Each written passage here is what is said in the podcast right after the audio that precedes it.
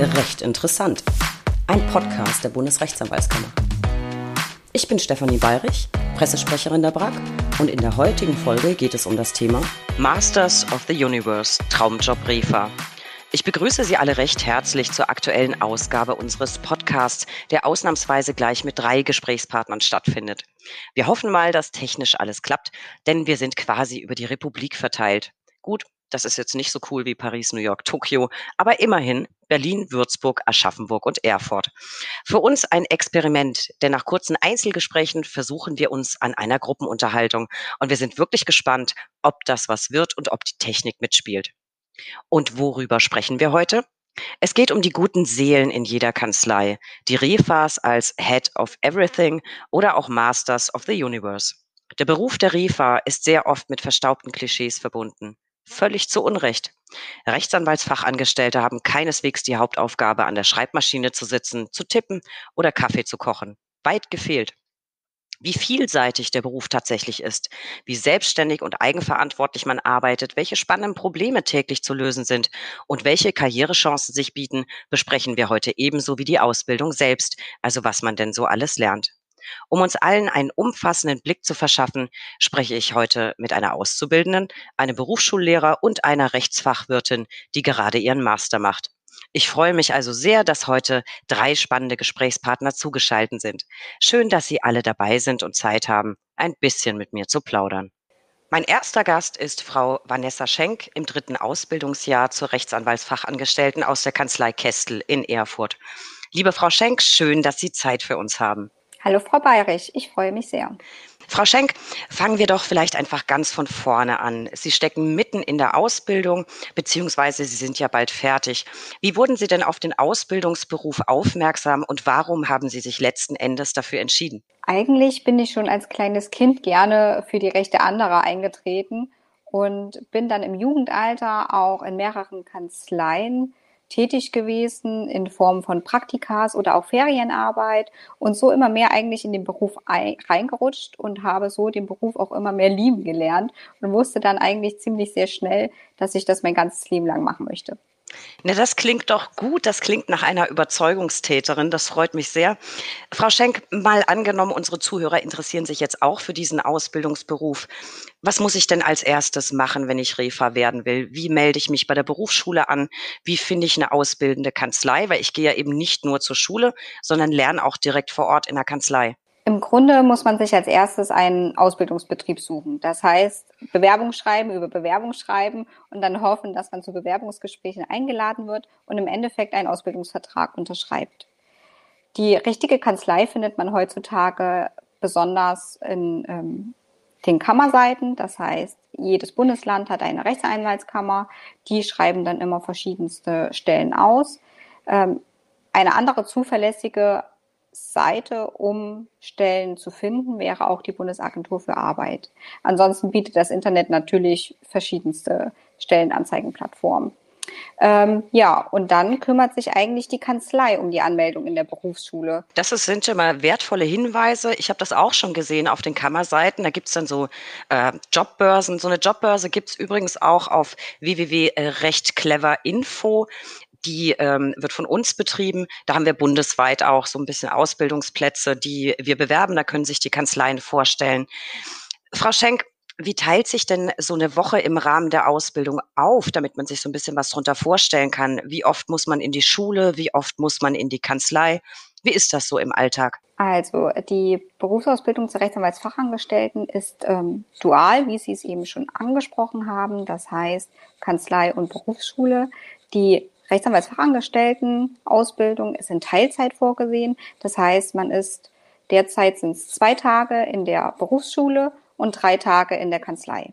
In den, Schu in den Schulferien ist man dann natürlich nur in der Kanzlei, beziehungsweise hat gegebenenfalls auch mal Urlaub. Ja, Urlaub ist ja auch immer ein wichtiger Aspekt, um wieder Kraft zu schöpfen, in der Kanzlei richtig Gas zu geben. Frau Schenk, damit unsere Zuhörer so einen groben Überblick haben, was macht man denn so im ersten, zweiten und dritten Jahr in der Kanzlei? Ich gehe davon aus, da kommen ja wahnsinnig viele neue Aufgaben auf einen zu. Ja, da haben Sie recht. Ganz neu ist es allerdings vielleicht auch nicht. Denn heute leben wir ja in einer digitalen Zeit, ähm, in der man natürlich schon viel den Computer verschiedenste Computerprogramme benutzt. Und eigentlich das macht eine Refa den ganzen Tag ähm, am Computer arbeiten. Ähm, ansonsten kann man pauschal nicht wirklich sagen, das und das lernt man im ersten Jahr, das und das lernt man im zweiten Jahr. Das hängt auch immer von der Kanzlei so ein bisschen ab. Ähm, es gibt vielleicht größere Kanzleien, die verschiedenste Rechtsgebiete haben. Dann wechselt man auch mal vielleicht von Anwalt zu Anwalt. Oder wie jetzt zum Beispiel bei mir. Ich bin in einer ein Rechtsanwaltskanzlei, also ich arbeite nur bei einem einzigen Rechtsanwalt. Ähm, da bin ich dann mit allen Rechtsgebieten vertraut und muss auch dementsprechend ähm, viel mit ranklötzen sozusagen. Klingt auf jeden Fall sehr spannend und äh, sehr vielfältig. Vielleicht werfen wir noch mal kurz einen Blick auf das Thema Berufsschule. Interessiert mich in Anbetracht der momentanen Situation sehr. Sie haben ja nun quasi die volle Corona-Packung mit abbekommen in Ihrer Ausbildung. Wie lief denn der Unterricht in der Schule während Corona? Gab es das alles dann nur als Online-Unterricht? Gab es Videokonferenzen? Wie muss man sich das so vorstellen? Mm, wie Sie bereits ja am Anfang schon gesagt haben, bin ich jetzt im Abschlussjahr und die Abschlussklassen sind ja jetzt in der Corona-Zeit die Privilegierten. Das heißt, ich bin ein bisschen verschont geblieben von der Corona-Pandemie. Ähm, allerdings auch nicht so ganz. Also wir sind die ganze Zeit eigentlich noch so halbwegs im Präsenzunterricht. Es ist manchmal Präsenzunterricht, manchmal Fernunterricht, immer im Wechsel. Ähm, ja, wahrscheinlich auch nicht so ganz die Situation, wie man sie jetzt äh, gewünscht hätte. Und äh, wir hatten es ja eben schon davon, Sie sind fast fertig sozusagen. Ich weiß auch, Sie sind eine sehr gute Auszubildende, wie ich gehört habe. Das heißt, die Prüfung steht kurz bevor. Wie wird das denn laufen? Äh, digital oder dann auch in Präsenz und müssen Sie dann Maske tragen oder wie, wie wird das alles ablaufen? Äh, tatsächlich ganz und gar nicht digital. Ähm, wir müssen unsere Prüfung mehrere Stunden lang mit Stift und Papier schreiben. Ähm, ganz und digital, äh, ganz gar nicht digital ist aber auch nicht so die richtige Wahrheit. Wir haben eine digitale Prüfung, das heißt, wo man dann mal einen Schriftsatz am Computer schreiben muss. Ähm, und dann gibt es auch noch eine mündliche Prüfung ganz zum Schluss. Maske tragen ist natürlich immer Pflicht ähm, in dieser Zeit. Genau. Ich bin ganz sicher, dass Sie das gut wegstecken und wir drücken Ihnen jetzt schon ganz doll die Daumen für Ihre Prüfung. Haben Sie denn vielleicht schon eine Idee, ob Sie von Ihrer Kanzlei übernommen werden, wenn Sie fertig sind? Vielen Dank erstmal für die Glückwünsche. Ähm, tatsächlich habe ich letzte Woche meinen Arbeitsvertrag unterschrieben in der Kanzlei, wo ich jetzt bin. genau. Ähm, und freue mich auch schon sehr auf diese neue Lebensphase. Das, das freut mich sehr für Sie. Vor allem nimmt das ja, ich meine, Prüfung ist immer Druck, aber das nimmt ja so ein bisschen bisschen zumindest die Angst vor der Zukunft, was ist denn nach der Prüfung. Das freut mich sehr. Ich ähm, weiß, dass Sie ähm, sehr gut sind in Ihrem Job. Das hat mir der Anwalt, bei dem Sie tätig sind, äh, geflüstert. Deswegen habe ich Sie ja auch hier eingeladen. Äh, vielleicht erzählen Sie noch ein bisschen aus Ihrem Arbeitsalltag. Es ist eine Ein-Mann-Kanzlei. Ich gehe davon aus, dass Sie sehr viel selbstständig und eigenverantwortlich arbeiten müssen. Was sind denn so jetzt momentan Ihre Hauptaufgaben und wie stellt sich das alles dar? Hm, tatsächlich bin ich eben so die rechte Hand von meinem Anwalt. Ähm, das heißt, ähm, ich ich liefere ihm sozusagen die Arbeiten. Das heißt, ich muss mich um den Posteingang kümmern, um den Postausgang. Ich nehme Telefongespräche an, vereinbare Termine, organisiere diese ganzen Termine. Das heißt, dass der Anwalt rechtzeitig zum Termin kommt, ihn nicht vergisst. Ähm, genau, ich bin sozusagen einfach sein, sein kleiner Spickzettel. Ähm, und wie gesagt, ähm, umso kleiner die Kanzlei ist, umso mehr Aufgaben und Verantwortung hat man. Natürlich liegt das auch immer ein bisschen ähm, daran, wie man sich anstellt. Also umso verantwortungsbewusster man ist, umso mehr darf man auch arbeiten. Dann sind Sie wahrscheinlich ja auch fürs Fristenmanagement ein gutes Stück weit selbstverantwortlich zuständig, nehme ich an. Das auf jeden Fall. Das ist auch eine sehr große Aufgabe von äh, einer Rechtsanwaltsfachangestellten. Sehen Sie, ich habe das schon wieder, weil es für mich eben alltäglich ist, schon wieder ganz vergessen, dass das natürlich auch mit dazu gehört. Da haben Sie vollkommen recht. Und eigentlich kann ich mich an der Stelle bei Ihnen auch gleich noch bedanken. Ich habe nämlich beruflich mit Herrn Kollegen Kessel ja auch häufiger zu tun. Das heißt, ähm, es ist Ihnen geschuldet, dass er immer pünktlich zu Ausschusssitzungen etc. erscheint. Äh, vielen Dank dafür. Frau Schenk, ich, ich merke schon, Sie mögen Ihren Beruf. Ähm, trotzdem die Frage, was würden Sie rückblickend sagen? Absolut die richtige Wahl getroffen? Würden Sie nach Stand heute sich wieder dafür entscheiden, Rechtsanwaltsfachangestellte zu werden? Ja, auf jeden Fall. Ähm, da muss ich auch gar nicht überlegen, denn es gibt eigentlich keine Sache, die ich an diesem Beruf nicht mag. Ähm, der Beruf hat seine eigene Struktur und weist trotzdem jeden Tag seine eigenen Hürden und neue Aufgaben auf. Ähm, das heißt, einem wird nie in diesem Beruf langweilig. Mm, und außerdem gibt dieser Beruf ein auch für das private Leben einen sehr großen Mehrwert. Das heißt, im privaten Leben erleichtert der Beruf viele Entscheidungen oder weist einen Wege und Lösungen auf, die man manch anderen so zum Grübeln bringen würde. Zusammenfassend kann ich also sagen, dass der Beruf ähm, auf jeden Fall wert ist, ihn zu lernen. Ich glaube, das ist was, äh, was ein großer Vorteil wirklich ist am, an diesem Ausbildungsberuf. Ich glaube, man bekommt ganz, ganz viel Rechtsempfinden mit, dass man dann tatsächlich auch privat nutzen kann. Also ich kann mir gut vorstellen, dass man jetzt als Rechtsanwaltsfachangestellte nicht gleich die Krise kriegt, wenn man eine Mahnung im Briefkasten ist oder in, aus dem Freundeskreis jemand mit einem anwaltlichen Schreiben ankommt, kann man schon mal drauf gucken, hat das schon mal gesehen, kann das besser einordnen. Ich glaube, das ist wirklich ein Mehrwert. Äh, Frau Schenk, was mögen Sie an Ihrem Beruf denn am allermeisten? Tatsächlich äh, die alltäglichen Herausforderungen. Eben, dass es jeden Tag wieder ein neues Problem gibt, ähm, wo man gucken muss, wie löse ich das jetzt? Ähm, das heißt, jeder Tag ist auf seine eigene Art und Weise schwierig und ich liebe es, diese Probleme zu lösen und ein bisschen zu grübeln. Ähm, ja, und was natürlich auch in unserem Beruf nicht fehlen darf, ist der Umgang mit dem Mandanten. Denn manchmal hat man auch vielleicht einen nicht so guten Tag, manchmal nervt auch vielleicht der Chef und dann telefoniert man einfach mit seinen Lieblingsmandanten und dann scheint die Sonne wieder im Büro. Das finde ich, das finde ich eine ganz schöne Herangehensweise. Ähm, es hat ja jeder Anwalt und jede Rechtsanwaltsfachangestellte tatsächlich viel mit Mandanten zu tun und manchmal sind da ja auch ähm, ja, Personen dabei, die einem das Leben nicht ganz so einfach machen. Wie stecken Sie das denn weg? Ja. Haben Sie, haben Sie häufig Kontakt mit Mandanten, wo Sie sagen, oh, das ging jetzt aber gar nicht?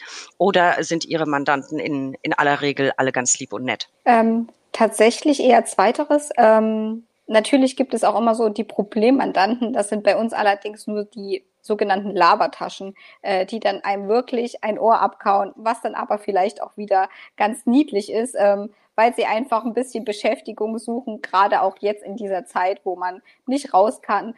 Und dann muss man eben auch mal kurz daran denken, seine Arbeit ähm, beiseite zu, zu lassen und dann sich später wieder darum zu kümmern und sich auch mal den Mandanten anzunehmen, weil auch das gehört zu einer guten Kanzlei dazu. Das glaube ich gern und ich glaube auch gern, dass äh, Sie die Mandanten ganz gut im Griff haben, weil Sie sind ja eine ganz offene, freundliche Person.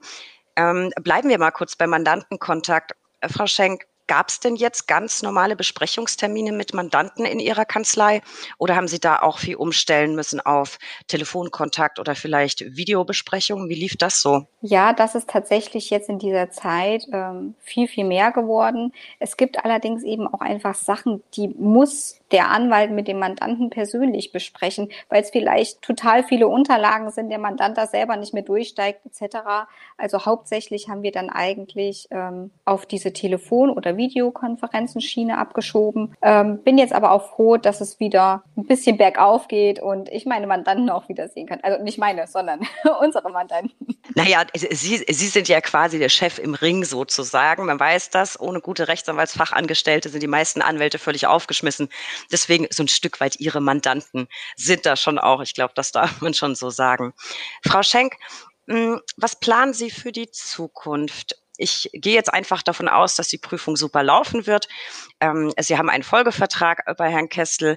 Äh, was, äh, was kommt dann? Vielleicht noch Rechtsfachwirte? Mm, also erstmal möchte ich in dem Beruf äh, ein bisschen Fuß fassen, mehr Erfahrung sammeln, ähm, erstmal wieder von dieser stressigen Phase runterkommen, weil auch die Corona-Situation macht es uns Prüflingen natürlich nicht deutlich weniger schwierig, äh, schwer. Ähm, und dann wäre natürlich eine Möglichkeit, der Rechtsfachwirt vielleicht auch später sogar ähm, wenn einem ganz langweilig ist, ein Jurastudium, das ist ja auch möglich, ähm, ich würde sagen, sag niemals nie. Das, das klingt doch gut und das klingt sehr positiv und ich glaube, was auch Sinn macht, Fuß, äh, Fuß gefasst, glaube ich, haben Sie schon ganz gut. Dann erstmal arbeiten und dann, äh, Herr Kollege Kestel hört wahrscheinlich nicht zu, ist es wahrscheinlich erstmal Zeit für die erste Gehaltsrunde.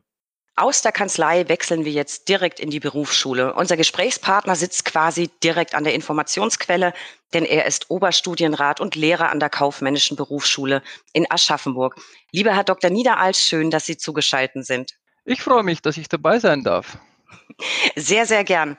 Herr Dr. Niederalt, äh, steigen wir ganz vorne ein. Was muss ich denn mitbringen, wenn ich Refa werden will? Welche Ausbildungsvoraussetzungen gibt es denn so? Naja, also aus Sicht der Berufsschule gibt es eigentlich formal gar keine Voraussetzungen.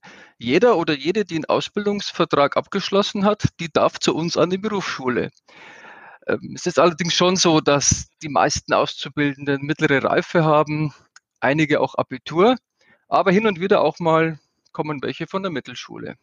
Aber vermutlich äh, interessiert sie eher, was sie so glauben, was man braucht, um dann doch erfolgreich das Ganze abzuschließen. Und da würde ich mal sagen, das Wichtigste ist tatsächlich, dass man gerne liest, weil Lesen ist einfach äh, das Tagesgeschäft in der Schule und auch in der Kanzlei.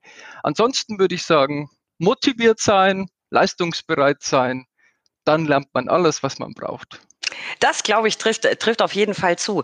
Jetzt mal ein Blick in die Schule, Herr Dr. Niederalt. Schule klingt jetzt erstmal wahnsinnig theoretisch. Geht es da wirklich nur um die Theorie und die Praxis lerne ich dann in der Kanzlei? Jein. Also ähm, wir machen Theorie und Praxis. Vielleicht ähm, das beste Beispiel äh, ist ähm, das Gebührenrecht. Also die Auszubildenden lernen von der Pike, wie funktioniert das Rechtsanwaltsvergütungsgesetz, wie rechne ich außergerichtlich ab, gerichtlich ab, wie rechne ich an, was ist an Gerichtskosten zu bezahlen. Und das ist Praxis pur, weil das machen sie ja auch in der Kanzlei.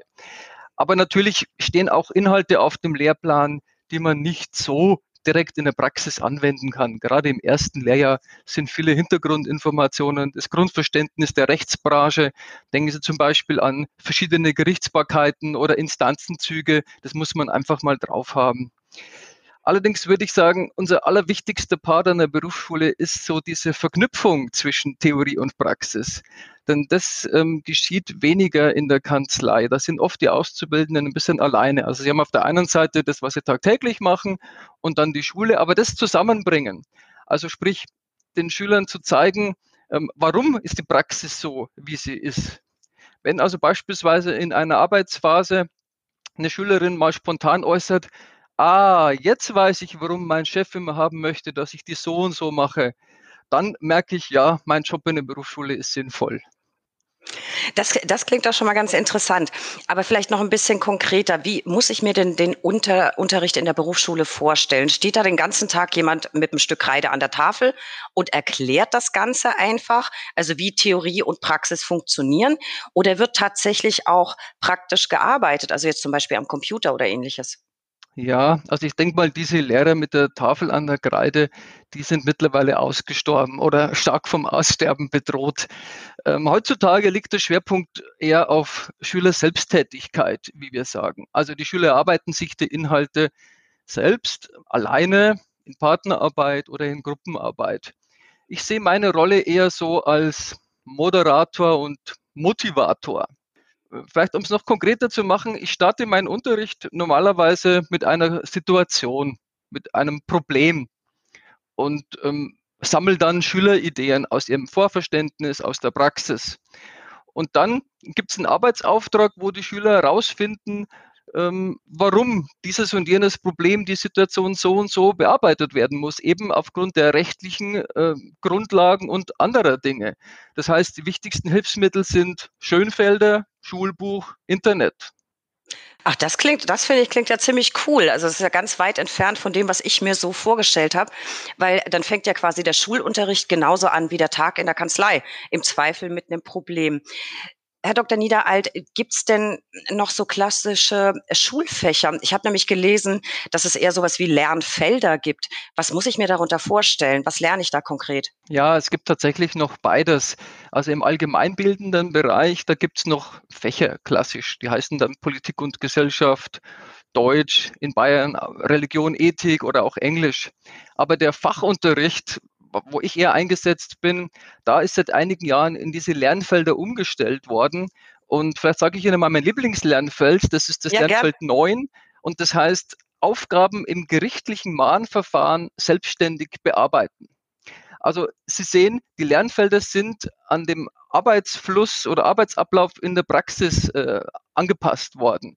Und so lernt man eben in einem Lernfeld alle Inhalte. Also was ist in der ZPO geregelt, wie muss ich abrechnen und das ist nicht mehr so getrennt in diese Schulfächer und ich glaube, das kommt den Auszubildenden zugute, weil sie dann einfach noch mehr sehen, dass Schule und Praxis zusammengehören. Auf jeden Fall klingt es sehr viel praxisorientierter, als ich mir das jetzt vorgestellt hätte. Und bleiben wir mal bei der Praxis.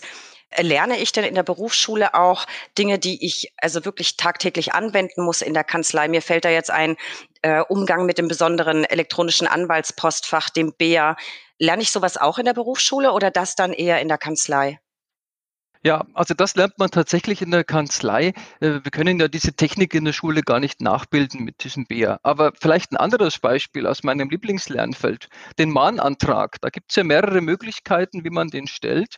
Und ähm, online-mahnantrag.de, das geht natürlich auch bei uns in der Berufsschule. Das heißt, ich gehe mit den Schülern in den PC-Raum, dann ähm, wird jeder erstmal anhand einer Vorgabe diese, diese Benutzeroberflächen kennenlernen und mal einen Musterfall nachbauen und dann bekommen sie wieder ein Problem, stelle ich eine Praxissituation und dann haben die Schüler die Aufgabe, den Mahnbescheid zu beantragen. Das geht dann so weit, dass dann alle diesen Barcode-Antrag ausdrucken und nur, dass wir ihn eben dann nicht 25 Mal wegschicken. Ansonsten wäre das dann genau dieser Mahnantrag. Und es kommt dann schon vor, dass dann Schüler sagen, ach, das ist ja gar nicht so schwer, das könnte ich doch eigentlich jetzt in der Kanzlei dann auch machen. Und das freut mich natürlich auch.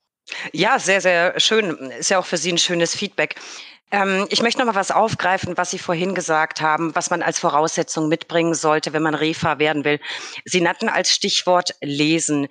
Mir fällt da jetzt ein, wenn ich vielleicht noch überlege, welcher Ausbildungsberuf wäre für mich das Richtige, dann höre ich vielleicht ja auch ein bisschen in mich rein, überlege, was sind meine Stärken, was mache ich besonders gern.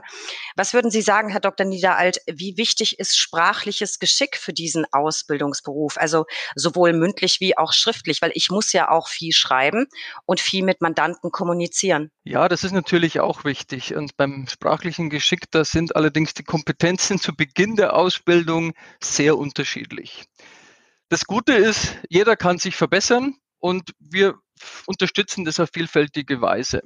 Äh, Im ersten Lehrjahr beispielsweise in Deutsch, da beginnen wir mit Vorstellung, mit freier Rede, mit Stegreifrede, mit Kurzreferaten, so dass wir da einfach viel Routine bekommen. Dann ist es auch so, dass Sie im ersten Lehrjahr Ihre Kanzlei präsentieren dann. Also Sie müssen vorher recherchieren, um die Kanzlei selber kennenzulernen und dann tragen Sie das in der Regel mit PowerPoint oder mit anderer Software dann vor und irgendwann einmal wird es dann selbstverständlich das Reden. Also das verbessert sich schon. Im zweiten Lehrjahr zum Beispiel machen wir wir im Deutsch zurzeit einen Wochenrückblick. Das heißt, ähm, jede Woche ist ein anderer Azubi dran und stellt quasi eine Art Nachrichtensendung Neues vor, beliebige Themen aus Deutschland, der Welt, aus dem Justizsystem, was die Schüler wollen. Das ist auch immer ganz interessant. Und beispielsweise im dritten Lehrjahr, da trainieren wir Mandantengespräche, auch ein bisschen als Prüfungsvorbereitung, bekommen die Schüler wieder eine Situation und die dürfen dann abwechselnd in die Rolle schlüpfen der Refa oder des Mandanten und da wieder ihr sprachliches Geschick trainieren. Ähm, das Ausformulieren, das ist in der Schule nicht so gefragt. Die Prüfung kann ja auch relativ stichwortartig beantwortet werden. Ähm, und darum ist es vielleicht gar nicht so erforderlich. Auch aus der Praxis höre ich so von den Schülern, dass sehr viel mit Textbausteinen auch gearbeitet wird. Natürlich muss man da immer noch wieder was verändern, aber ich, wir legen sehr viel Wert auf dieses Sprachliche auch. Aber es gibt natürlich auch äh, Aufgaben in der Kanzlei, wo jetzt nicht der geborene Redner auch da sein muss. Da kann man sich, glaube ich, auch spezialisieren, wenn man das nicht ist.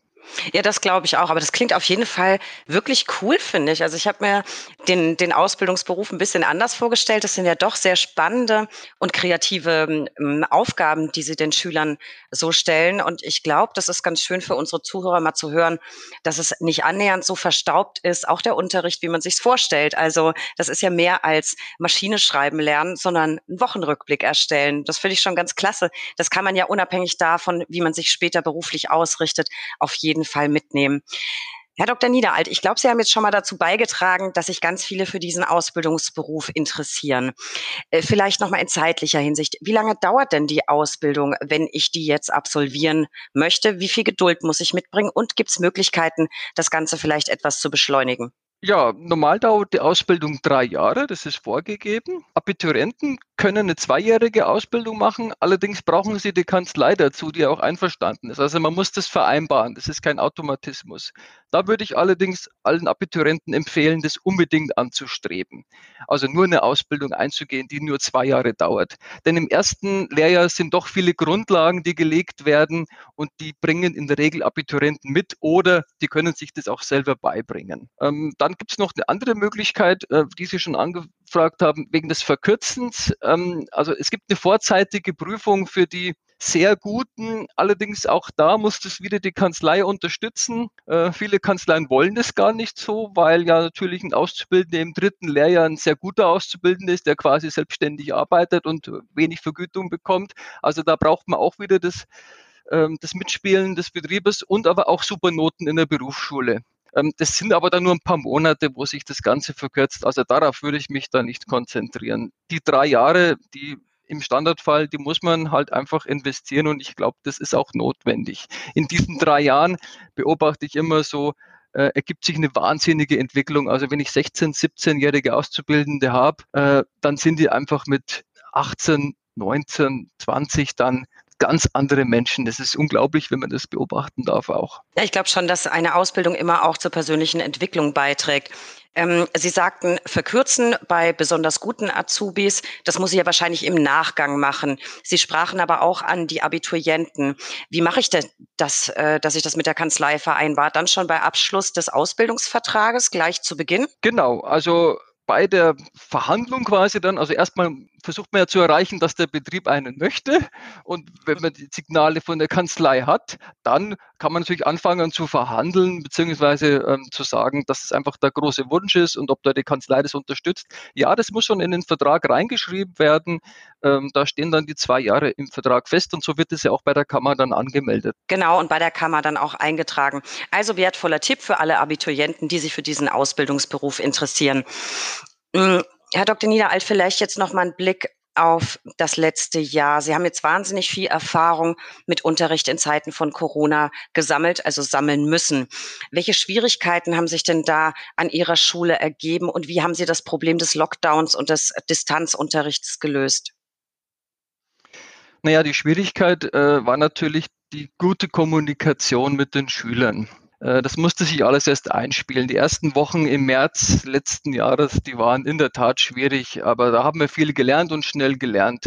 Wir hatten in Aschaffenburg ein bisschen die gute Voraussetzung, sage ich jetzt einfach mal, denn die Schüler hatten alle schon vor Corona alle eine datensichere Mailadresse, sie hatten Zugangsdaten für eine Cloud, wir sind eine moderne Berufsschule, auch general saniert wurde, also von der Technik auch. Und da hatten wir also schon mal die Grundvoraussetzungen und haben so schnell auch die Schüler mitnehmen können. Wir haben uns dann auch relativ schnell auf eine Software geeinigt, so dass wir aus einer Hand dann Videokonferenzen anbieten. Und ähm, ganz konkret, ähm, der Stundenplan, der vorher bestand für die Schüler, der besteht jetzt immer noch, auch im Homeschooling. Also die haben neun Stunden Unterricht am Tag und haben dementsprechend neun Stunden Videokonferenzen. Natürlich wieder äh, ganz viel mit selbstständigen Arbeitsphasen, aber der Stundenplan ist quasi gleich geblieben. Also aus meiner Sicht hat sich das sehr gut ergeben und wir sind mit den Schwierigkeiten ganz gut zurechtgekommen. Das klingt fast so, als hätte bei Ihnen der Online-Unterricht, mal abgesehen von der persönlichen Distanz, die sich zwangsläufig ergibt, ja fast genauso gut funktioniert wie offline. Könnte man das so sagen? Ich, ja und nein. Also ich finde, er hat super funktioniert für die Umstände, aber aus Schülersicht hat er nicht so gut funktioniert. Ich weiß das, weil ich regelmäßig von meinen Schülern Feedback einhole. Und die Schüler, die muss man auch ehrlicherweise sagen, fühlen sich teilweise alleine gelassen. Da ist einfach sprichwörtlich diese Distanz zur Lehrkraft einfach da, die von den Schülern auch mit einer gewissen Hemmschwelle äh, gesehen wird und nicht so leicht überbrückt werden kann. Wissen Sie, im Präsenzunterricht, da kann ich durch die Reihen gehen in den Arbeitsphasen. Da gucke ich den Schülern über die Schulter, ich sehe, die machen nicht weiter, die kommen nicht weiter, die brauchen eine Hilfestellung oder sie fragen auch selber. Aber so über die Distanz, äh, da kann ich die Schüler nicht beobachten. Die Schüler haben die Kameras aus. Ja, das ist das Nächste. Ich weiß nicht mal, ob die Schüler mit dem Schlafanzug im Bett liegen oder ob sie fleißig am Schreibtisch sitzen. Und ähm, insofern fehlt mir auch die Möglichkeit, da näher ranzukommen. Schüler könnten sich verstecken und äh, da scheitert natürlich dann das Ganze auch. Ja, das muss man ganz ehrlich sagen. Viele Schüler haben auch ganz offen zugegeben, dass sie sich selbst nicht so gut motivieren können im Online-Unterricht. Und da haben wir natürlich dann auch wenig Möglichkeit noch äh, aus Sicht der Berufsschule. Aber äh, nicht, dass Sie jetzt einen falschen Eindruck bekommen, äh, so, solche Fälle gibt es natürlich genug und viele. Die Masse, naja, ich würde mal sagen, zwei Drittel sind wirklich vorbildlich motiviert und fleißig. Wie man es auch in den Medien hört, so sehe ich das genauso. Äh, wir können einfach nicht alle so gut mitnehmen. Äh, das ist einfach nicht möglich, leider. Ja, ist auch eine schwierige Zeit, auf die muss man sich auch erstmal einstellen und muss in der Lage sein, damit umzugehen. Als jemand, der auch im Homeoffice tätig ist, würde ich jetzt nicht per se sagen, ähm, es ist unmöglich im Schlafanzug, vielleicht auf dem Sofa, aber gleichwohl am Rechner zu sitzen. Ähm, das kann man genauso motiviert, ganz unabhängig davon, ob man eine schicke Hose oder eine Schlafanzughose anhat. ähm, Herr Dr. Niederalt, Sie haben äh, sehr viel Erfahrung in Ihrem Beruf. Sie bekommen viel Feedback von Ihren Schülern. Man merkt, Sie sind sehr engagiert. Vielleicht zum Schluss noch die Frage, was spricht aus Ihrer Sicht dafür, den Beruf der Rechtsanwaltsfachangestellten zu erlernen? Welche Möglichkeiten habe ich mit dieser abgeschlossenen Ausbildung? Ja, also ganz ehrlich, nach meiner Erfahrung jetzt, ich bin gelernter Bankkaufmann und habe den Eindruck, dass ich nicht so viel mitbekommen habe fürs Leben, ähm, würde ich, wenn ich eine kaufmännische Ausbildung wieder anstreben würde, tatsächlich Rechtsanwaltsfachangestellte äh, wählen. Weil allein wenn ich an die Berufsschule denke, man lernt da so viel Interessantes. Ähm, welche Rechte hat man als Käufer? Wie kann man ohne Anwalt einen Mahnantrag stellen? Äh, wie ist es im Familienrecht vom Verlöbnis bis zur Scheidung? Äh, wie ist das Erbrecht, kann ich selber ein Testament erstellen. Also das sind auch ganz viele Inhalte, die fürs äh, Privatleben wichtig sind. Das kann mir keiner mehr wegnehmen. Und von dem, was man alles beruflich lernt, habe ich jetzt noch gar nicht gesprochen. Das ist ja alles so viel Hintergrundwissen, das kann ich einfach privat gut brauchen. Also ich bilde mir ein, mehr als äh, in, in vielen anderen Ausbildungsberufen, die mehr auf den Beruf bezogen sind. Ähm, was man damit machen kann, gut, wenn ich meine Schüler aus der Abschlussklasse mal mir vor Augen halte, ähm, so ungefähr die Hälfte der Azubis sagen, sie bleiben in einer Ausbildungskanzlei oder in einer anderen Kanzlei in der Stadt. Manche gehen ans Gericht, manche gehen zu größeren Firmen, in eine kaufmännische Abteilung, in ein Inkasso-Unternehmen und manche machen ganz was anderes. Ähm, ich habe kürzlich wegen einer Schülerin, auch jetzt in Corona, in einer Kanzlei angerufen, weil ich die Schülerin vermisst habe, die war länger nicht mehr da. Und äh, wer ist am anderen Ende der Leitung? Eine Ex-Schülerin, mittlerweile Bürovorsteherin in der Kanzlei. Oder mit einem anderen ehemaligen Auszubildenden habe ich kürzlich privat telefoniert. Der hatte gerade äh, gelernt für das zweite Staatsexamen. Der hat einen Rechtsfachwirt gemacht und ist äh, dann als Jurastudent weitergegangen. Also da gibt es ganz, ganz viele Möglichkeiten. Also zumindest sind immer die, die Erfolgsaussichten auf Übernahme ziemlich gut, wenn Sie sagen 50-50, also zumindest 50 Prozent Ihrer Schüler werden übernommen. Das klingt doch sehr sehr, sehr gut.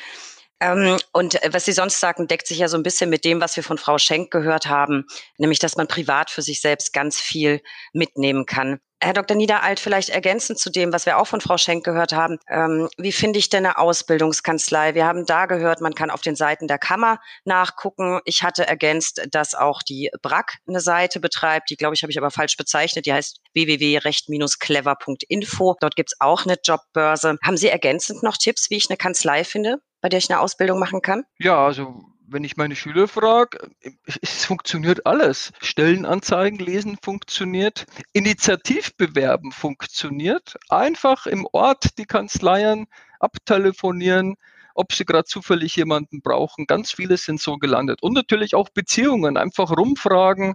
Äh, auch Mandantenkinder landen in Kanzleien. Das ist ja auch nichts Verwerfliches. Ich würde allerdings, äh, wenn Sie fragen, welche Kanzlei ich nehmen soll, ähm, empfehlen, unbedingt ein Praktikum zu machen. Und wenn es vielleicht auch nur ein Schnupperpraktikum ist. Denn so eine Kanzlei ist meistens sehr klein und da sollte die Chemie schon stimmen, wenn man drei Jahre verbringt. Das, glaube ich, ist ein ganz, ganz wertvoller Tipp für unsere Zuhörer. Und ähm, äh, vielleicht noch so praktisch für die, die jetzt schon in der Kanzlei sind und vorher kein Praktikum gemacht haben. und sich bei der Auswahl der Kanzlei vertan haben, keinen guten Griff gemacht haben oder haben persönlich Probleme mit dem Ausbilder. Haben diese Azubis dann einfach Pech gehabt oder bekommen die irgendwo Hilfe? Oh ja, das höre ich sehr oft. Diese Probleme bekomme ich leider sehr oft mit. Ähm, klar, Pech ist dabei, ähm, aber vielleicht der erste Schritt sollte mal sein, ähm, liegt es denn vielleicht auch ein bisschen an mir? Ähm, Habe ich mal reflektiert, äh, passe ich überhaupt zu diesem Ausbildungsberuf? Ähm, passt meine Einstellung dazu? Also äh, muss ich ehrlich sagen, habe ich auch schon mitbekommen, dass ich da gerade auch bei Azubis, die in der Schule kein Engagement zeigen, dann auch in der, in der Kanzlei Probleme haben. Also es liegt nicht immer nur an den Kanzleien, aber auch da gibt es sehr oft natürlich auch, was heißt oft, es gibt auf jeden Fall schwarze Schafe, es gibt schlechte Ausbildungskanzleien, das sage ich jetzt einfach mal so. Und da kann ich nur raten, einfach das Gespräch suchen. Also wirklich das Gespräch suchen und nicht zwischen Tür und Angel. Ich rate da meinen Schülern immer, einen Termin vereinbaren. Ja, Sie sollen dem Anwalt einen 30-Minuten-Termin in den Kalender eintragen. Sie sitzen ja quasi an der Quelle, sollen sich vorbereiten, schriftlich am besten. Was wollen Sie sagen? Was haben Sie für Anliegen? Was haben Sie für Verbesserungsvorschläge? Und dann dieses Gespräch zu führen und da kommt dann auch oft was raus. Ja, ähm, ich biete dann auch meine Unterstützung als Vermittler an, aber meistens wollen es die Azubis dann gar nicht, die wollen es dann doch selber oder oft sagen sie dann auch, ach, ich wollte einfach nur mal reden also ähm, das ist ja auch ganz gut. Äh, auch in der Klasse kann man das mal thematisieren. Sie sind ja auch nicht die Einzigen, die unter Stresssituationen äh, leiden. Dass auch äh, die Anwälte haben viel zu tun. Also ähm, wenn man dann ein bisschen sich austauscht, dann merkt man auch, dass man vielleicht gar nicht so besonders schlecht dasteht. Es ist halt einfach mal eine Umstellung von, von, der, von der Schule, von der behüteten sage ich jetzt einfach mal, von der Allgemeinbildenden ins Berufsleben rein, das ist halt schon schwer und da muss man auch ein bisschen einstecken. Ich habe gehört, im Handwerk ist es noch viel ähm, robuster, also ähm, bisschen Nehmerqualitäten gehören auch dazu. Das glaube ich sowieso, das braucht man auch für dem, den Umgang mit, mit vielen Mandanten und was man vielleicht noch ergänzen kann, das fällt mir nämlich gerade ein, auch die Kammern, die Rechtsanwaltskammern haben Ausbildungsberater, an die man sich wenden kann, wenn man Probleme hat. Wir hoffen natürlich, dass alle die richtige Kanzlei für sich finden, wenn sie diesen Ausbildungsberuf anstreben. Ja, vielleicht fällt mir noch ein, wenn es gar nicht geht, wenn es gar nicht hilft, ähm, natürlich ist die letzte Möglichkeit, die Kanzlei zu wechseln. Ähm, das muss allerdings mit dem Einverständnis der Kanzlei passieren.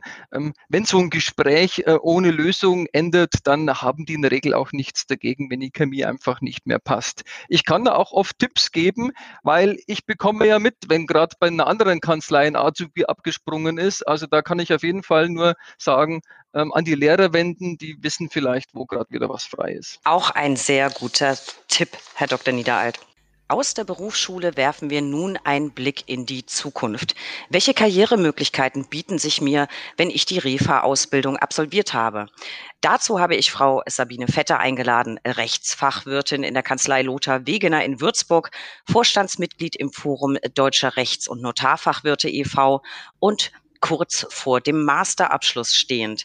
Liebe Frau Vetter, schön, dass Sie zugeschaltet sind und heute mit mir plaudern. Hallo und vielen Dank für die Einladung. Sehr, sehr gerne. Liebe Frau Vetter, Sie sind für mich so ein bisschen das Vorzeigebeispiel dafür, dass die Ausbildung zur REFA selbst nicht das Ende der Fahnenstange sein muss, wenn ich das denn nicht möchte. Vielleicht fangen wir ganz von vorne an. Warum haben Sie sich für den Ausbildungsberuf Rechtsanwaltsfachangestellte entschieden? Oh, das war eigentlich tatsächlich Zufall. Ich habe äh, vorher BWL studiert, ziemlich lange. Ähm, und als meine Kinder noch recht klein waren, ja, ein bisschen rumstudiert und üblichen Studentenjobs. Und 2001 hatte mein künftiger Ausbilder gerade sein Examen gemacht, hatte seine Zulassung und knall auf Fall selbstständig gemacht. Und irgendwann abends bei einem Bier fragte er dann, hm, willst nicht bei mir eine Ausbildung machen? Du brauchst einen Abschluss und ich brauche jemanden, der es schon kann. Und so habe ich angefangen. Also ganz äh, pragmatischer Ansatz letztlich. Muss ja nicht, muss ja letztlich nicht das Schlechteste sein. Äh, Frau Vetter, wie, waren, wie lange waren Sie denn dann letztlich als, als äh, RIFA bisher tätig und äh, waren Sie immer in derselben Kanzlei angestellt? Beschreiben Sie doch bitte, bitte so ein bisschen Ihren weiteren beruflichen Werdegang für unsere Zuhörer. Ähm, ich habe dann mit Abitur verkürzt auf zwei Jahre die Ausbildung und vorzeitig die Prüfung gemacht, also insgesamt eineinhalb Jahre Ausbildung und war danach noch ein halbes Jahr ungefähr in meiner Ausbildungskanzlei und bin im Oktober 2003 in meine jetzige Kanzlei und seitdem durchgehend da drin. Hab dann da auch meinen Fachwirt gemacht Hm? Also eine, eine, eine ganz treue Seele. Sie lieferten mir eben schon ein Stichwort Rechtsfachwirt. Äh, warum haben Sie sich dafür entschieden, auch noch die Ausbildung zur Rechtsfachwirtin zu absolvieren? Welche Vorteile bietet das denn? Ich weiß gar nicht, ob das immer so Vorteile sein müssen. Das hat sich so entwickelt. Ich war schon in der Ausbildung immer ein bisschen neugierig oder lästig, wie auch immer und habe mit meinem Ausbilder zusammen alles hinterfragt, Kommentare gewälzt, Rechtsprechung gelesen und das hat sich irgendwie bis heute nicht geändert. Nur der Chef ist ein anderer geworden, aber der erträgt meine nervigen Fragen genauso. Und wenn man dann abends viel Freizeit damit verbracht, ähm, Urteile zu lesen und sich Gedanken für den nächsten Tag macht, ähm, ja, dann muss man sich irgendwann überlegen, ob man das nicht fixieren möchte, so den Status quo zu behalten, weil ähm, ja, das Leben ist immer mal anders und mein Chef schätzt das, aber wenn ich an jemand anders gerate, ähm, brauche ich einen Zettel dafür. So ist das meistens. Ja, so, so kann das häufig sein, da gebe ich Ihnen recht. Also es heißt, äh, Basis für die Weiterbildung bei Ihnen war Neugier. Ähm, äh, wenn jetzt unsere Zuhörer auch neugierig sind, vielleicht schon die Ausbildung absolviert haben zur Rechtsanwaltsfachangestellten, äh, wie kann ich mich denn überhaupt weiterbilden zur Rechtsfachwirtin? Wie läuft das Ganze ab? Was muss ich tun, damit ich das machen kann? Und vor allem, wie lange dauert das eigentlich? Also äh, in meinem Kurs waren tatsächlich viele Kolleginnen, die die Weiterbildung oder diese Entwicklung im Kurs erst machen wollten. Und ähm, es gibt verschiedene Vorbereitungskurse, ähm, die alle auf die Kammerprüfungen hinauslaufen. Äh, da gibt es tatsächlich einige, äh, die sich locken lassen von so Zertifikatskursen, die interne Prüfungen anbieten. Da muss man ein bisschen darauf achten, dass tatsächlich die Kammerprüfung am Schluss des Kurses steht. In der Regel sind es zwei Jahre, äh, die Weiterbildung. Ich habe selber bei der Beuth Hochschule in Berlin gemacht als Fernstudium, eben weil die Kinder noch kleiner waren und ich nicht Freitag, Samstag irgendwo hinfahren konnte. Und ja, dann sind es eben zweimal eine Woche Präsenz in dem man seine Kommilitonen kennenlernt, in dem man vertieft den Stoff nochmal wiederholt und Klausuren schreibt. Das klingt ja schon mal ganz gut und vor allem klingt es auch danach, als könnte man das irgendwie mit dem Berufsalltag doch noch vereinbaren, auch wenn es sicher anstrengend ist. Aber jetzt mal ganz praktisch, Frau Vetter, sind mit der Weiterbildung Kosten verbunden und wenn ja, wer bezahlt das denn? Hm, auch das ist genauso individuell wie die Inhalte und die Voraussetzungen, die man so mitbringt. Ähm, ja, es gab welche, die heimlich den Kurs gemacht haben, weil die Chefs äh, das nicht gerne gesehen haben. Äh, ja, es könnte ja eine teure Fachkraft rauskommen, die auch noch Geld möchte. Äh, die haben dann tatsächlich in ihrem Urlaub die Präsenzphasen gemacht, haben das alles selbst finanziert und das hat zwei Jahre lang fast geheim gehalten. Äh, dann gibt es Aufstiegs-BAföG als äh, Zuschuss. Dann gibt es die Möglichkeit, dass die Kanzlei tatsächlich sich auch beteiligt dass man da Vereinbarungen schließt. Manche Kanzleien sagen, dass sie danach eben noch bleiben sollen, damit sie auch selber refinanzieren können. Ja, unterschiedlich. Das, das klingt ja jetzt so ein bisschen nach, nach Geheimwirtschaft und ehrlich gesagt ein bisschen traurig, ein bisschen negativ. Frau Vetter, wie, wie war es denn bei Ihnen persönlich in der, in der Kanzlei? Sie sind ja eher in einer kleinen Kanzlei tätig. Ähm, äh, wie hat denn der Rechtsanwalt, bei dem Sie tätig sind, reagiert? Fand er das gut? Hat er es gefördert? Plaudern Sie mal ein bisschen aus dem Nähkästchen. Es muss doch auch ein positives Beispiel geben. Ja, ich wollte gerade sagen, das soll überhaupt nicht negativ klingen. Äh, es waren einige dabei, auch in meinem Kurs und bei mir auch. Äh, ich hatte vorher, meine Kleine war noch im Kindergarten und hatte den Kindergartenzuschuss ähm, steuerfrei bekommen. Und als der dann auslief, weil sie in die Schule kam, mussten wir das Geld ja irgendwie anders umlegen. Und das passte eigentlich ganz gut, dass dann der Kurs bezahlt wurde und ja, die Fahrtkosten nach Berlin, die Bücher sowieso. Ich kann alles hier in der Bibliothek nutzen, wenn ich ein Buch brauche. Ähm, bestellen was. Also das klappt schon. Gibt's auch. Und also das Positive fand ich bei meinem Chef tatsächlich, äh, der hat sich dafür interessiert. Der hat hinterfragt, der hat meine Hausarbeiten Korrektur gelesen und hat dafür auch erst oder in dem Moment erst ein Gefühl dafür gekriegt, was es eigentlich ist. Weil sonst ist dieser Rechtsfachwirt immer unnütz. Das sagt keinem was und das brauchen wir nicht. Und gerade in der kleinen Kanzlei brauchen wir es erst recht nicht. Ähm, aber die Vorstellung, wofür man es verwenden kann, sieht man, glaube ich, viel besser, wenn man es begleitet. Apropos Vorstellung, wofür man es verwenden kann. Frau Vetter, äh, was lernt man denn in der Weiterbildung zur Rechtsfachwirtin? Was wird einem dabei gebracht? Was sind so die Lerninhalte? Also vertieft natürlich Kostenrecht, Zwangsvollstreckung, das was ähm, eine REFA eigentlich auch ausmacht. Mm, Personalführung, also gerade auch den Ausbildungsbereich, Feedbackgespräche, äh, pädagogische Hintergrundkenntnisse, Arbeitsrecht und nicht als Anwalt, um Mandanten zu beraten, sondern tatsächlich für die eigenen oder den Eigengebrauch, was ja oft übersehen wird. Also dieses Umsetzen, dass eigene Personal auch Angestellte sind, das ja, wird manchmal anders übersehen. Absolut, das geht ja doch weit über das hinaus, was man als äh, Rechtsanwaltsfachangestellte lernt.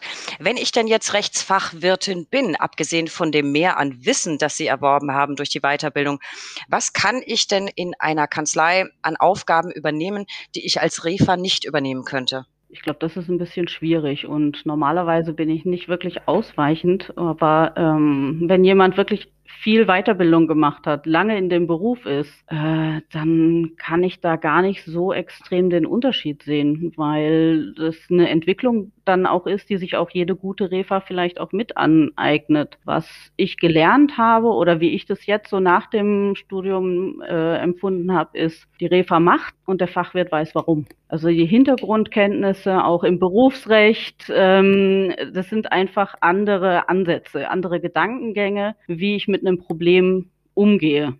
Frau Vetter, vielleicht ein bisschen praktischer. Berichten Sie doch mal ein bisschen von Ihren tagtäglichen Aufgaben. Was machen Sie so als Rechtsfachwirtin? Ich meine, ich hätte gehört, dass Sie in Ihrer Kanzlei auch für den Bereich Marketing zuständig sind. Das klingt für mich jetzt super spannend. Was machen die, Sie denn so alles den ganzen Tag lang? Ähm, ja, Marketing ist natürlich nicht alles, aber es ist lustig, dass es irgendwie hängen geblieben ist, weil ähm, Marketing ist ja, äh, wirklich tatsächlich nur ein Teilbereich. Ähm, wir müssen uns als Kanzlei am Markt positionieren. Und dazu gehören äh, in der Außendarstellung ein Selbstbild, also Stichwort Corporate Identity, die Positionierung der Marke auf dem Markt. Aber so grob würde ich sagen, man beobachtet den Markt und überlegt, was die Allgemeinheit eigentlich möchte oder wohin die wollen. Wenn ich mir überlege, als Beispiel, ähm, viele denken, wenn ich verheiratet bin, erbt der Ehepartner alles. Wir wissen, dass da die Probleme meistens erst anfangen und die größten Schwierigkeiten genau aus diesem Gedanken herauskommen. Wenn ich jetzt aber mit dem Stichwort arbeite, Erbengemeinschaft mit Schwiegereltern, äh, dann sehen die den Bedarf viel eher. Und ja, ich fasse es meistens so zusammen, dass ich die Dienstleistungen meines Chefs verkaufe. Er löst die Probleme und ich muss zusehen, wie ich das irgendwie nach außen verkaufe. Ja, da ähm, ist, finde ich, am spannendsten so den Außendienst, wenn wir in Häuser gehen und Testamente suchen oder Inventarlisten erstellen. Ähm, dann geht mein Chef meistens mit der Fotokamera vor, ich mit Zettel und Stift hinterher. Das ist also noch das Bild der klassischen Anwaltsassistenz dann auch mal gezeigt. Und wenn solche Geschichten dann auch noch Bezug nach Spanien haben, wo ich ein Jahr studiert habe, ähm, ja, sind eigentlich alle meine Bedürfnisse auch gestillt, mal selbstständig zu arbeiten und was zu machen. Frau Vetter, ich bin begeistert. Ich finde, es klingt alles super, super spannend. Äh, Marketing, dann äh, ein Stück weit äh, Detektivin, äh, besser geht's ja gar nicht. Aber offensichtlich ist Ihnen das ja noch nicht genug, denn Sie setzen gerade aktuell, ich weiß das, noch einen drauf und machen ja auch noch Ihren Master.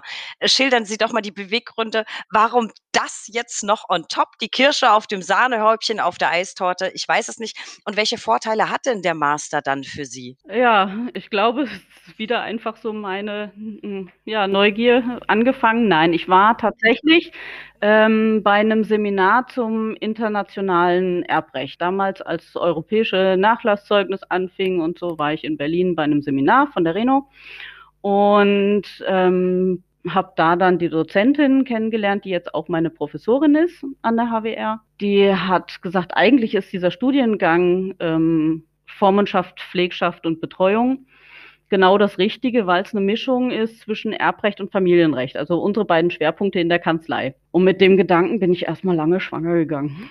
Habe auch mit meinem Chef drüber gesprochen, habe auch mit befreundeten Rechtspflegern gesprochen und was macht man eigentlich damit und wozu braucht man das? Und zum Schluss war es, ja, vielleicht ein bisschen Ego, weil ich hm, das erste Studium nicht abgeschlossen habe. Vielleicht war es auch, ja, irgendwie, ähm, man, man kann die Probleme oder diese ganzen ähm, Akten ganzheitlich erfassen, wenn man noch tiefer einsteigt. Und wenn man ein bisschen Weitblick reinbringt, wenn ich Sozialrecht habe, äh, was ich ja auch ähm, beim Elternunterhalt oder irgendwas, was in unserem Bereich auch wichtig ist. Ja. Ah, ich finde das jetzt zu sagen, ach, das war Ego, weiß ich gar nicht. Ich würde sagen, Horizont erweitern und immer weiter verbessern und noch was dazulernen, ist doch eigentlich immer eine gute Idee. Das würde ich jetzt nicht so abtun. Frau Vetter, Frau Vetter, eigentlich wollte ich Sie gleich noch fragen, ähm, ob Sie heute noch der Meinung sind, dass die Entscheidung für Ihren Beruf richtig war. Ich glaube, nach dem, was ich gehört habe, stecke ich mir jetzt einfach die Frage und frage Sie dann einfach, und frag sie einfach Hand aufs Herz, was genau lieben Sie so sehr an Ihrem Beruf? Weil das äh, strahlen Sie aus, dass Sie nämlich diesen Beruf lieben in all seinen Facetten und mit den allen mit allen Weiterbildungen, die Sie jetzt schon absolviert haben oder gerade noch absolvieren. Es ist ein irre spannender und vielseitiger Beruf.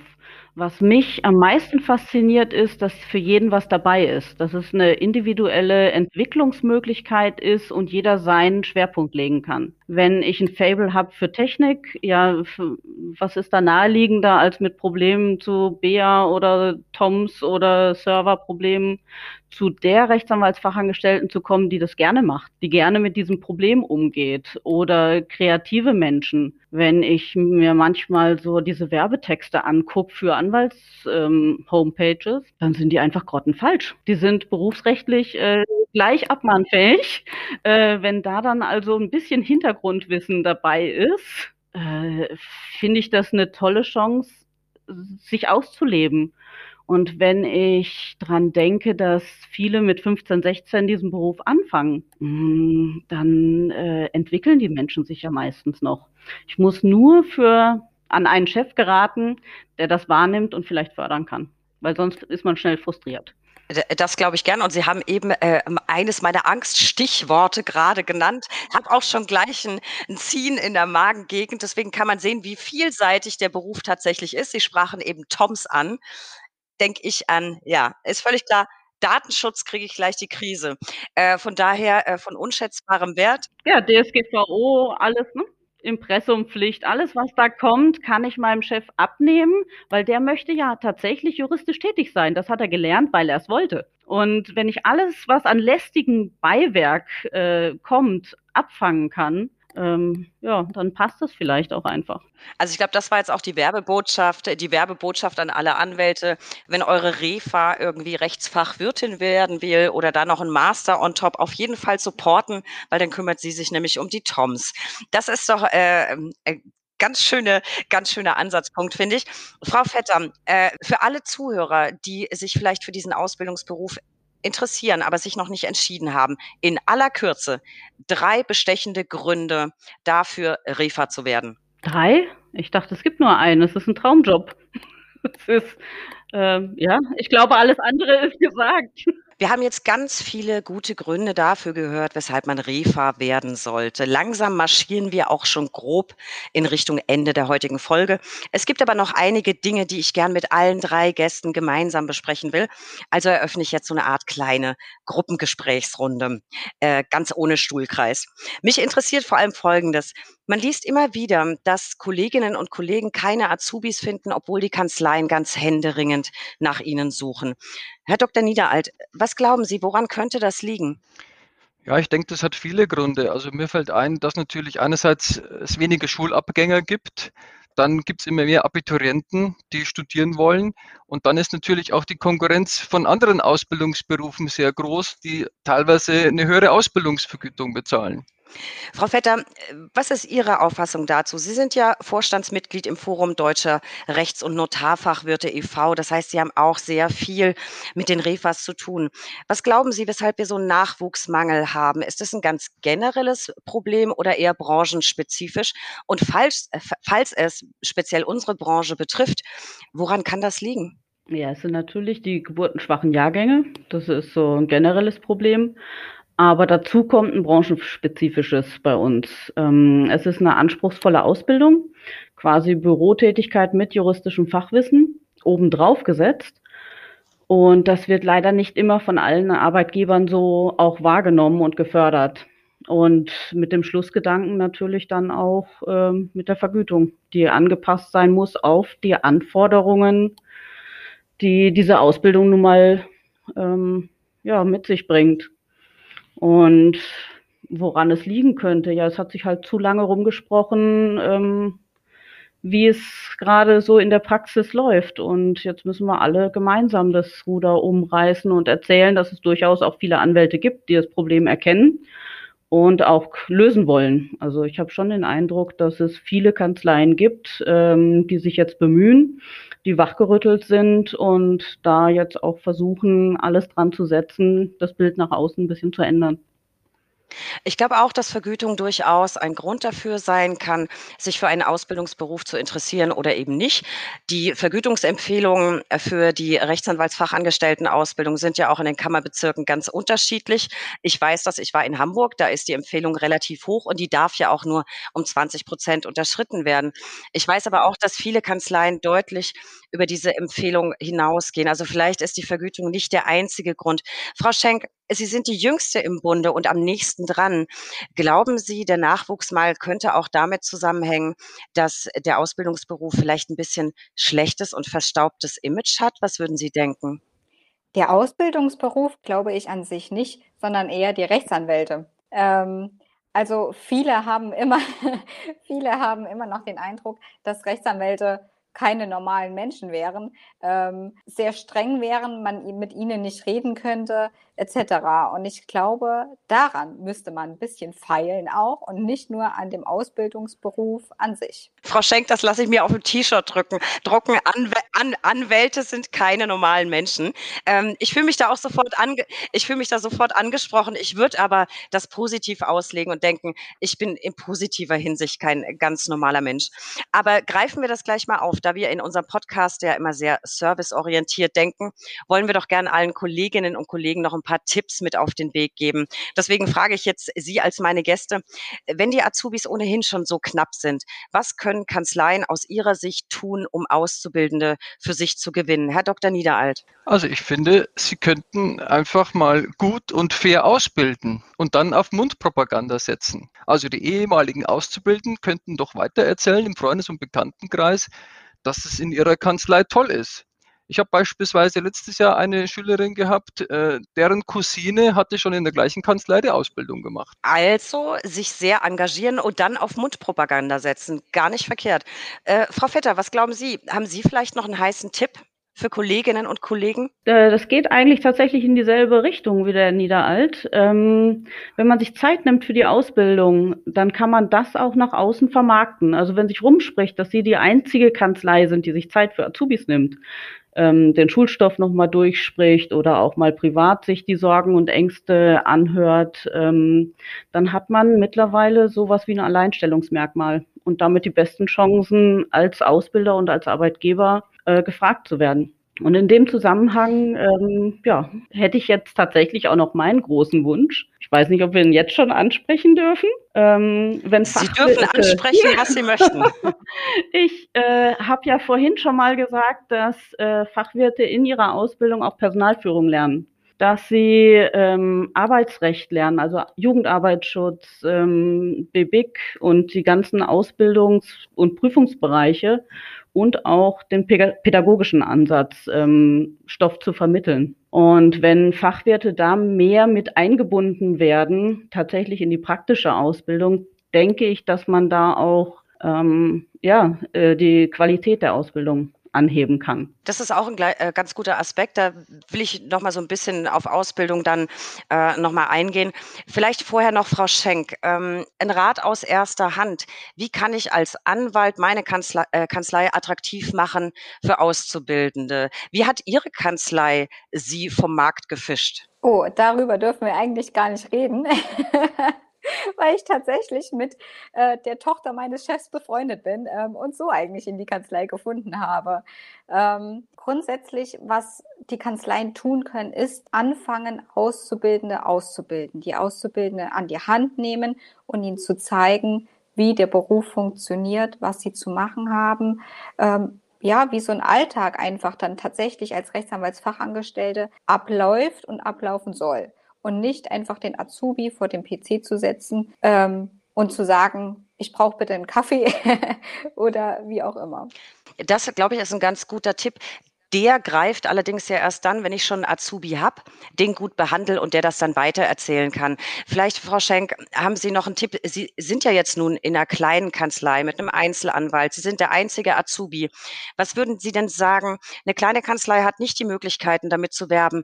Meine Azubis dürfen Praktikum in Shanghai machen. Wir zahlen, äh, was weiß ich, so und so viel über der Vergütungsempfehlung.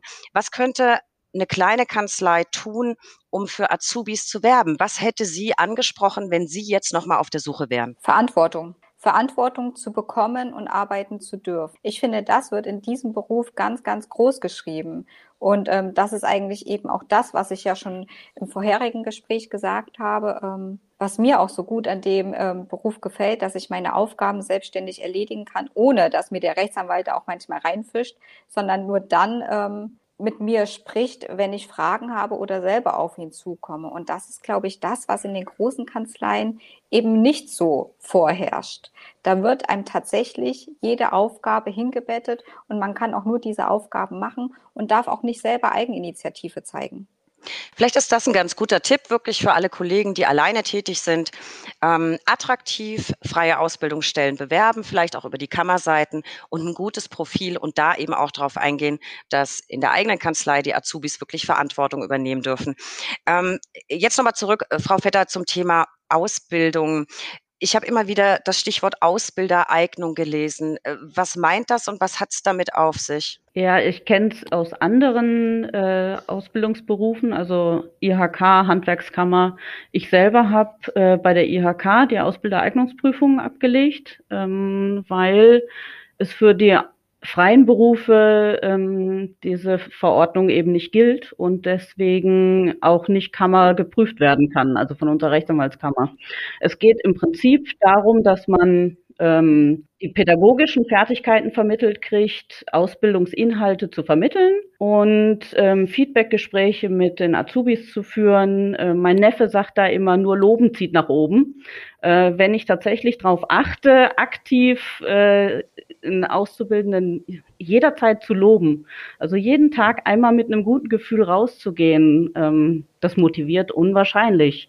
Und eigentlich tut's ja jedem gut, nicht nur dem Azubi, sondern auch den Refas, auch den Anwälten. Wenn sie mal tolle Schriftsätze gemacht haben, habe ich auch schon gesagt. War einfach überzeugend diktiert und dann kann man auch mal sagen, hast du super gemacht. Das, glaube ich, ist sowieso ein guter Tipp äh, für das Miteinander. Herr Dr. Niederalt, äh, haben Sie noch eine Ergänzung zum Thema Ausbildereignung? Ja, ich drehe das Wort mal um. Ähm, ist jemand zur Ausbildung geeignet? Ähm, ich weiß es nicht. Also die Qualität der Ausbildung ist auf jeden Fall sehr unterschiedlich. Das kann ich beobachten. Ähm, beispielsweise haben wir einen Ausbildersprechtag und da kommen immer die gleichen Anwälte, die gleichen Bürovorsteher, die, die sich engagieren, die mit den Azubis arbeiten, die, die Schulstoff äh, nacharbeiten.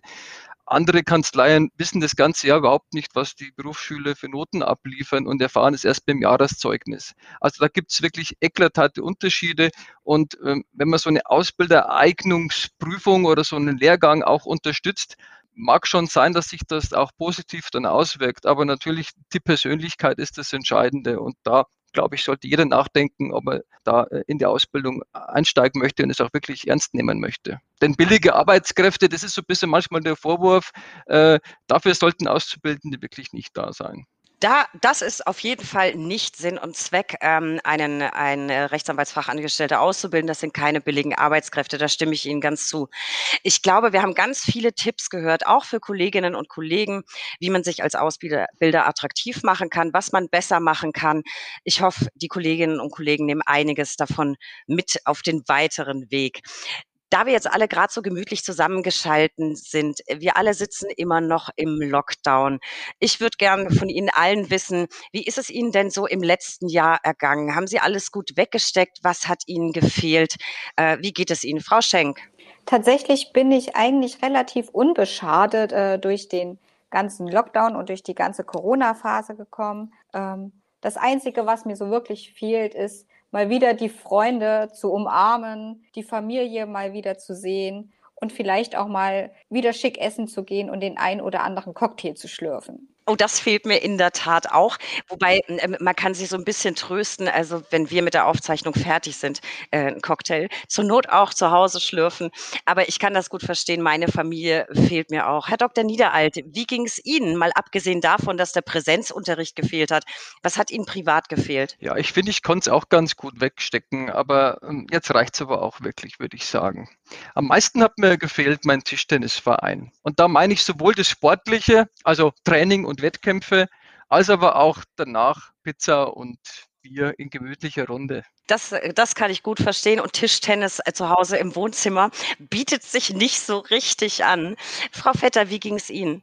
Also wenn ich, ich habe es eigentlich auch gut weggesteckt im Gegen, also eigentlich sogar ganz positiv, weil äh, der Lockdown kam mir für mein Fernstudium ziemlich entgegen. Äh, ich konnte tatsächlich nur in dieser Pendelquarantäne leben, äh, entweder Schreibtisch im Büro oder Schreibtisch zu Hause und war keinem Rechenschaft schuldig. Also was mir gefehlt hat, war natürlich die Spontanität, irgendwo hinzureisen oder mich auch mit Kollegen zu treffen. Also vom Fachwirtverein, äh, die Treffen sind ausgefallen und da kommt man immer mit neuen Ideen raus. Das fehlt schon. Das ist ja auch mal eine clevere Art, den Lockdown zu nutzen.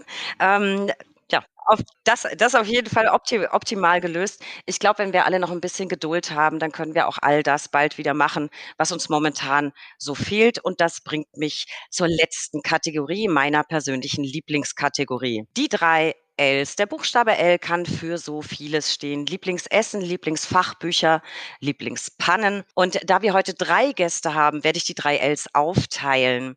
Beginnen wir mit äh, Frau Schenk. Liebe Frau Schenk, welche ist Ihre Lieblingsstadt und warum? Ganz klar Erfurt. Schon als kleines Kind ähm, wusste ich, dass ich nach Erfurt ziehen möchte. Und das habe ich dann auch gleich nach meinem Abitur ähm, gemacht und bin froh, hier zu sein. Ich bin nämlich eigentlich ein Dorfkind und ich finde, Erfurt ist die perfekte Mischung zwischen Stadt und Dorf. Man ist ein bisschen anonym, aber ähm, trotzdem kennt hier jeder jeden und ist ähm, immer bereit, jemandem zu helfen. Ich finde find das eine ganz extrem spannende Wahl. Ich finde Erfurt auch sehr schön. Ich habe aber noch nie jemanden sagen hören, wenn ich groß bin, dann möchte ich nach Erfurt ziehen. Finde ich ganz, ganz klasse. Und es wird Herrn Kollegen Kestel sicher freuen. Lieber Herr Dr. Niederalt, von Ihnen hätte ich gern Ihr Lieblingsfahrzeug. Mein Lieblingsfahrzeug ist mein Fahrrad. Viele Sportmöglichkeiten gab es ja nicht im Lockdown und immer nur spazieren gehen ist langweilig auf Dauer. Und da habe ich tatsächlich dank Corona gemerkt, dass man auch im Winter ganz gemütlich Fahrrad fahren kann, wenn man die richtige Kleidung hat. Und so bin ich dann auch bei Minusgraden Fahrrad gefahren, auch frühst zur Berufsschule. Die Abschlussklassen hatten wir ja die letzten Monate auch in Präsenz. Und wenn ich dann nach sieben Kilometer frischer Prise Luft im Präsenzunterricht ankomme, dann macht es noch mehr Spaß. Ich glaube, ich habe äh, jetzt im letzten Jahr mit dem Fahrrad mehr Kilometer zurückgelegt als mit dem Auto. Das ist extrem beeindruckend und natürlich auch äh, umwelttechnisch vorbildlich, äh, kann ich nur sagen. Nur meine Sache wäre das nicht bei eisigen Temperaturen mit dem Fahrrad, dann mag ich noch nicht mal laufen. Ähm, aber Hut ab, finde ich, finde ich sehr vorbildlich.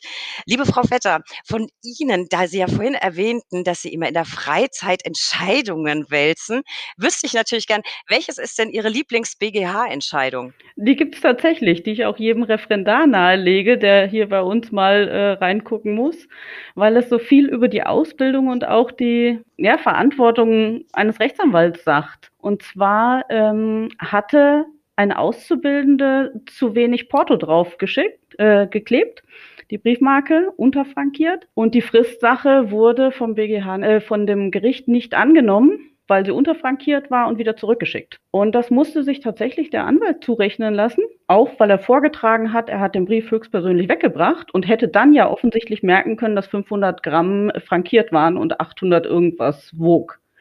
Also ich frage mich immer, welcher Anwalt tatsächlich in der Hand und auch welche Refa das einfach in der Hand abmessen kann, ob das jetzt 500 oder 800 Gramm sind. Aber das zeigt halt, letztendlich hat der Anwalt die Verantwortung für alles, sogar für die richtige Briefmarke. Und diese Ausbildungsinhalte, die richtige Briefmarke draufzukleben, ähm, ist auch dann wieder Verantwortung des Anwalts. Und äh, ja, selbst wenn die, Auszu die, die Rechtsanwaltsfachangestellte das überträgt an die Auszubildende, ist der Anwalt wieder dran. Und das ist für mich so ein äh, Zeichen, wie ähm, schwierig es ist, für einen Anwalt Kompetenzen abzugeben, sie gleichzeitig kontrollieren zu müssen und ähm, dieses Vertrauen für das Team, weil er eigentlich dem Team sein Leben anvertraut, seine Haftung. Ähm, ja, da muss man sich darauf verlassen können, dass alles funktioniert. Und deswegen finde ich diese Entscheidung einfach spannend. Die habe ich im Fachwirtstudium gelernt, tatsächlich. Auf jeden Fall eine spannende Entscheidung. Ich glaube, ich könnte nicht annähernd unterscheiden, ob irgendwas 500 oder 800 Gramm wiegt. Ich habe aber als Schülerin bei meinem Vater in der Kanzlei gearbeitet und ich konnte sehr wohl tatsächlich sagen, ist das über 21 Gramm oder nicht. Diesen kleinen Grad hat man drauf, aber alles oben drüber hätte ich hätte ich auch nicht drauf. Auf jeden Fall sehr, sehr schöne drei Ls. Liebe Gäste, ich danke Ihnen allen sehr herzlich für das spannende Gespräch und die vielschichtigen Einblicke, die Sie uns heute in den Ausbildungsberuf der REFA gewährt haben. Ich glaube, wir können festhalten, dass es wirklich ein vielfältiger und spannender Beruf ist, der viel Abwechslung bietet und viele Möglichkeiten eröffnet. Ich möchte allen Zuhörern nochmal ans Herz legen, sich auf die Seite www.recht-clever.info zu klicken. Dort haben wir nicht nur FAQ, sondern auch eine Jobbörse, Interviews und geben zahlreiche Einblicke in den Beruf und auch in Karrieremöglichkeiten. Ansonsten, liebe Zuhörer, gilt wie immer, abonnieren Sie diesen Podcast, besuchen Sie die Sonderseite www.brack.de slash Corona mit allen tagesaktuellen Infos rund um Corona und folgen Sie uns auf Instagram unter recht unterstrich interessant. Liebe Frau Schenk, liebe Frau Vetter, lieber Herr Dr. Niederalt, herzlichen Dank für Ihre Zeit, die spannenden Ausführungen. Bleiben Sie gesund und ich hoffe, Sie alle haben eine baldige Impfung. Ja, danke für die Einladung. Sehr, sehr gern.